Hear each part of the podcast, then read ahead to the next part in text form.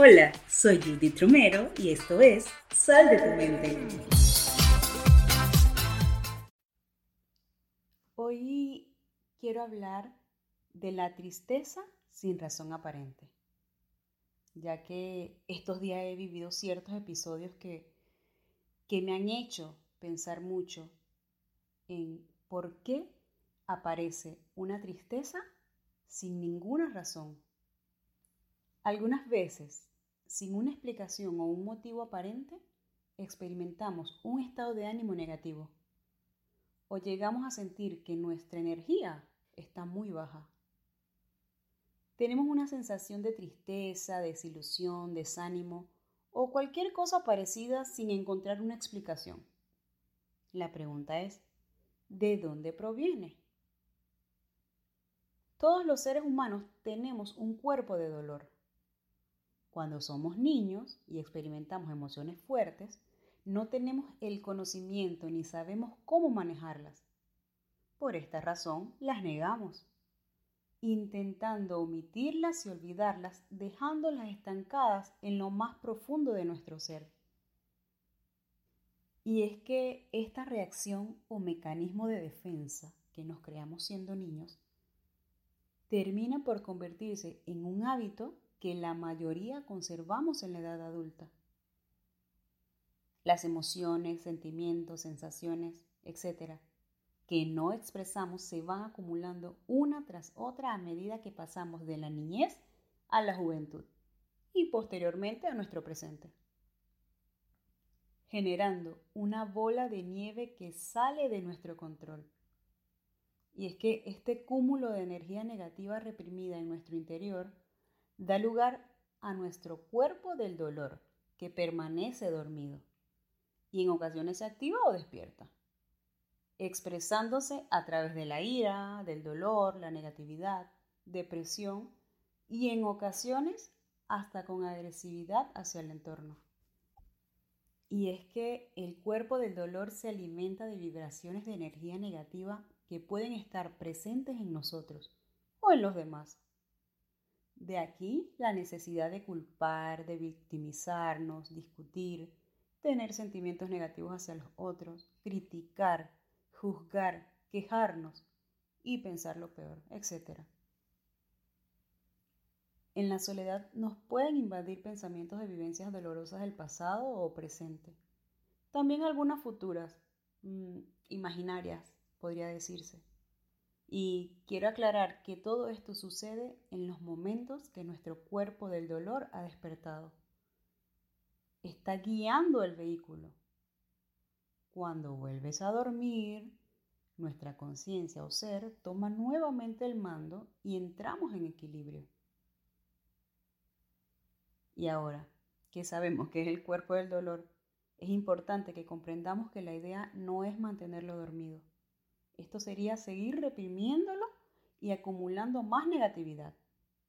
La intención ahora es aceptar su existencia y estar atentos a su despertar para posteriormente ir sanándolo paulatinamente.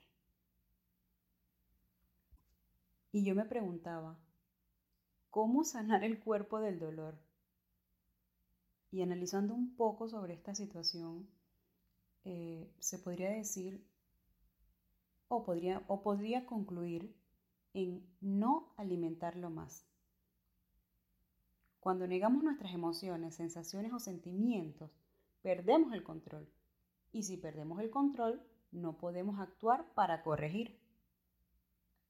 Y es indispensable aceptar lo que se está sintiendo por doloroso que sea. De esta manera, podremos identificar de dónde viene realmente e indagar por qué genera tanto sufrimiento, para posteriormente analizar qué aprendizaje podemos obtener de dicho episodio. O sea, ir de lo negativo a lo positivo. Y esto permitirá que la negatividad se corrija y se libere, sin dañarnos ni dañar a los demás.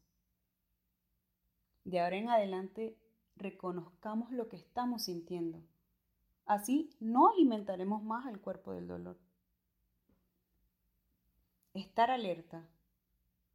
Muchas veces el despertar el cuerpo del dolor nos toma por sorpresa, como me tomó a mí días atrás.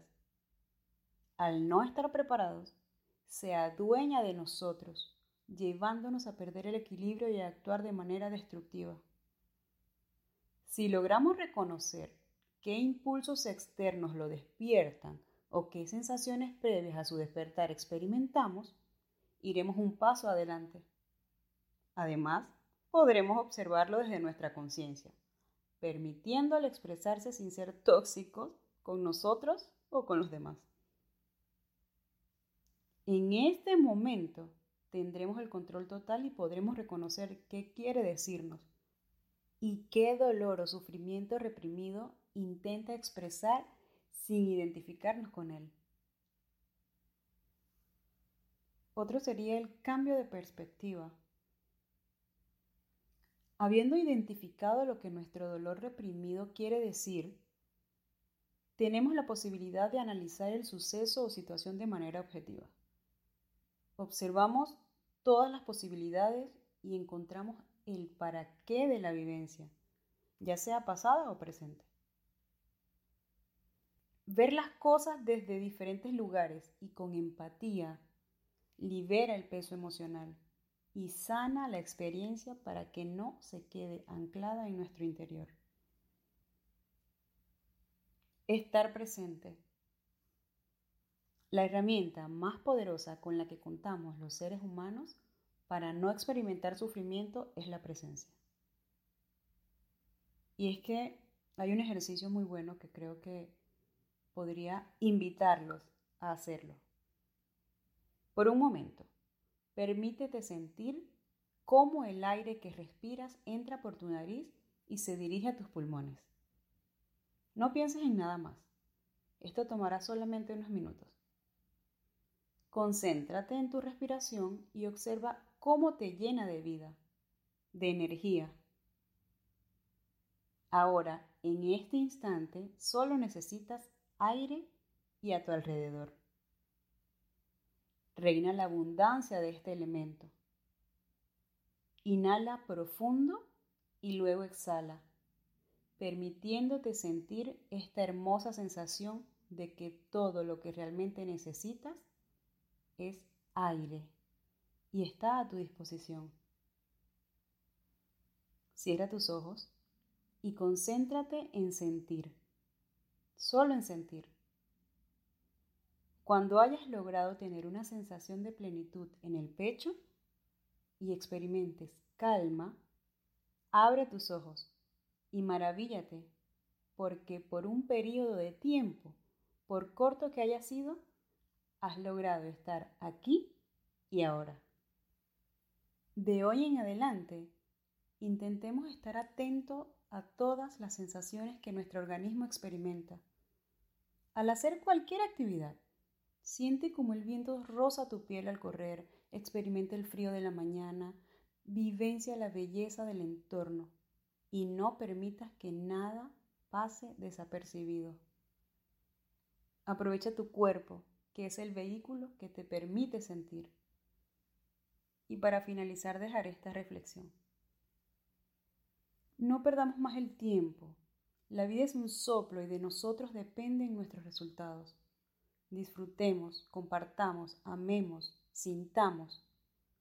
Somos el reflejo de nuestra mente. Es hora de sanarla y de reconciliarnos con nuestro pasado en nuestro presente. Presente en el que día a día sembramos la semilla de nuestro futuro.